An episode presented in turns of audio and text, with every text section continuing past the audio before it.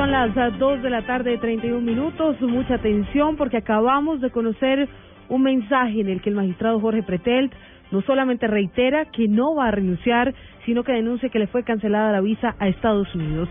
Vamos con los detalles a, las 2 de la tarde, 31 minutos. Rocio Franco. Así es, pues Blue Radio conoció este mensaje del magistrado Jorge Pretel Salgut, quien ha regresado hoy a la Corte Constitucional a continuar con el cumplimiento de sus labores luego de una incapacidad médica. Él ha señalado textualmente en este mensaje, gobierno y fiscal me persiguen sin misericordia, me hacen cancelar visa a los Estados Unidos señala no renunciaré. Este es el mensaje del magistrado Jorge Petel, quien ha manifestado que continuará con sus labores en la Corte Constitucional y estará dispuesto a responder ante la Comisión de Investigación y Acusación de la Cámara con pruebas sobre la inocencia que según él salta a la vista. La situación que se presenta en la Corte Constitucional, Rocío Sanco, Plural. Rocío, gracias. Estaremos muy atentos, por supuesto, a esta información. La otra noticia más importante del momento es la confirmación de que el colombiano o de que un colombiano fallecido en el vuelo de del Airbus es oriundo de Popayán y que está identificado como Luis Eduardo Medrano. Hemos venido ampliando esta información a lo largo de la tarde. Los detalles a François Martínez. Se acaba de emitir un comunicado por parte de la Fundación Universitaria de Popayán al indicar que se lamenta el fallecimiento del arquitecto Luis Eduardo Medrano, quien falleció a bordo del avión accidentado en Europa. Además, dialogamos con Andrés Agredo, su amigo de infancia, quien confirmó que su novia se quedó en Barcelona, pero él iba en ese vuelo. Pues de hecho, él estaba con la novia que es de Chico Payán, estaba en Barcelona. Entonces ella se quedó en Barcelona, él iba a recoger a la, a la hija allá en Alemania, la hija, pues porque allá vive la hija con, con la mamá de la niña, para devolverse y tomar unas vacaciones.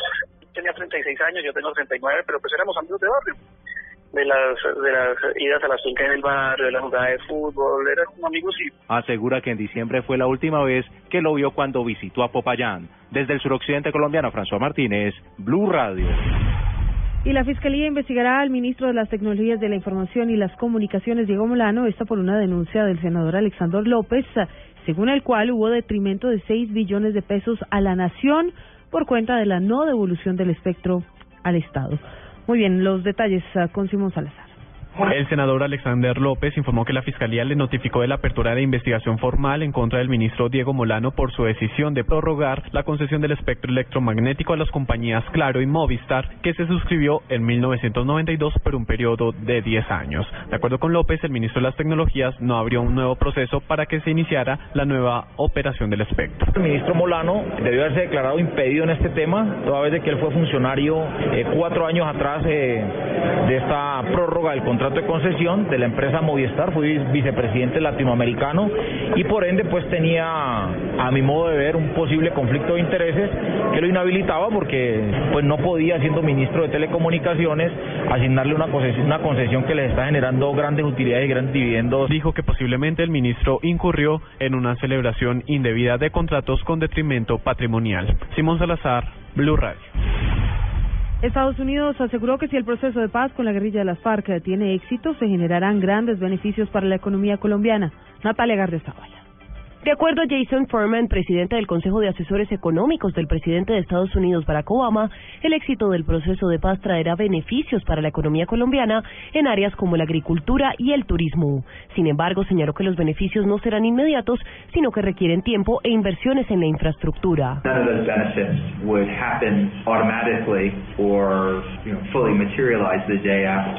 An agreement, they would require time and investment in the types of policies that we have been discussing, like investment and infrastructure and developing different sectors of the economy. Por su parte, el ministro de Hacienda, Mauricio Cárdenas, destacó el apoyo del gobierno estadounidense al proceso de paz y señaló que podría generar grandes oportunidades de crecimiento. Natalia Gardea Sao al Blue Radio. El ministro de Defensa, Juan Carlos Pinzón, se refirió al último atentado perpetrado por uh, la guerrilla de las FARC, que dejó un soldado muerto en el departamento del Guaviare. María Camila Díaz. El ministro de Defensa Juan Carlos Pinzón rechazó el último atentado de las FARC a una patrulla militar en el municipio de Calamar, en el departamento del Guaviare, en el que resultó un soldado muerto y tres más salieron heridos. Ante la pregunta de Blue Radio sobre si las FARC violaron nuevamente o no la tregua, el alto funcionario respondió. Una acción contra las tropas y yo creo que ahí lo que uno tiene que pensar es si esta gente le va a cumplir a Colombia o no. Y ese es el tema que eh, abre como pregunta ese tipo de acciones de violencia. Las Fuerzas Armadas, como está probado hoy aquí, van a seguir trabajando para proteger a los colombianos, para luchar contra acciones de terrorismo, contra acciones de narcotráfico. Los soldados heridos están siendo atendidos en la base militar de Apiay, en el departamento del Meta. María Camila Díaz, Blue Radio.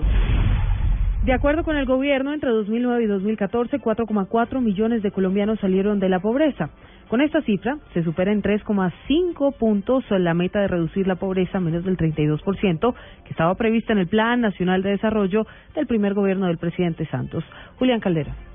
El Departamento Nacional de Planeación celebró la reducción en la pobreza registrada en 2014, de acuerdo con lo reportado por el DANE, con lo que más de 780 mil colombianos salieron de esta situación. Con este resultado y de acuerdo con lo expuesto por Simón Gaviria, director de Planeación Nacional, 4.440.000 colombianos han logrado superar la pobreza entre 2009 y 2014. Así se cumple a satisfacción con la meta propuesta de reducción de pobreza nacional incluida en el Plan Nacional de Desarrollo del primer gobierno del presidente Juan Manuel Santos, que era llevar el índice de pobreza monetaria a menos de 32%. Hoy, según el DANE, la cifra de pobreza monetaria a nivel nacional es de 28,5%. Julián Calderón, Blue Radio.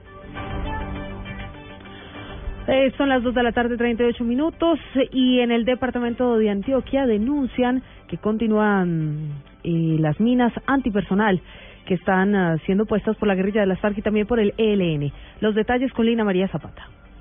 El comandante de la séptima división general, Leonardo Pinto Morales, aseguró que en zonas como Río Iglesias y el cañón de Río Tarazá hay cerca de 2.000 minas sembradas. Prueba de que el ELN continúa fabricando minas fue la caleta que encontró el ejército en el municipio de Briseño, que contenía material explosivo. Ha habido una colocación sistemática de, minas en esa región para tratar de frenar las operaciones militares que se desarrollan contra el Frente 18 en esa zona del Nuevo Paramillo. La otra zona está en la parte rural digamos, sur del municipio de Tierra Alta y el área de Carepa. El ejército advirtió que tanto el ELN como las FARC siguen fabricando y sembrando minas antipersona porque consideran que son elementos de defensa, por lo que insisten en que se vuelve más complejo el desminado en el departamento. En Medellín, Lina María Zapata, Blue Radio.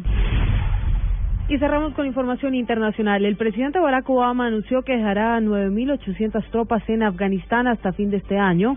Además, eh, envió sus condolencias por el accidente aéreo ocurrido hoy en los Alpes franceses. Daniel Pacheco desde Washington con la información.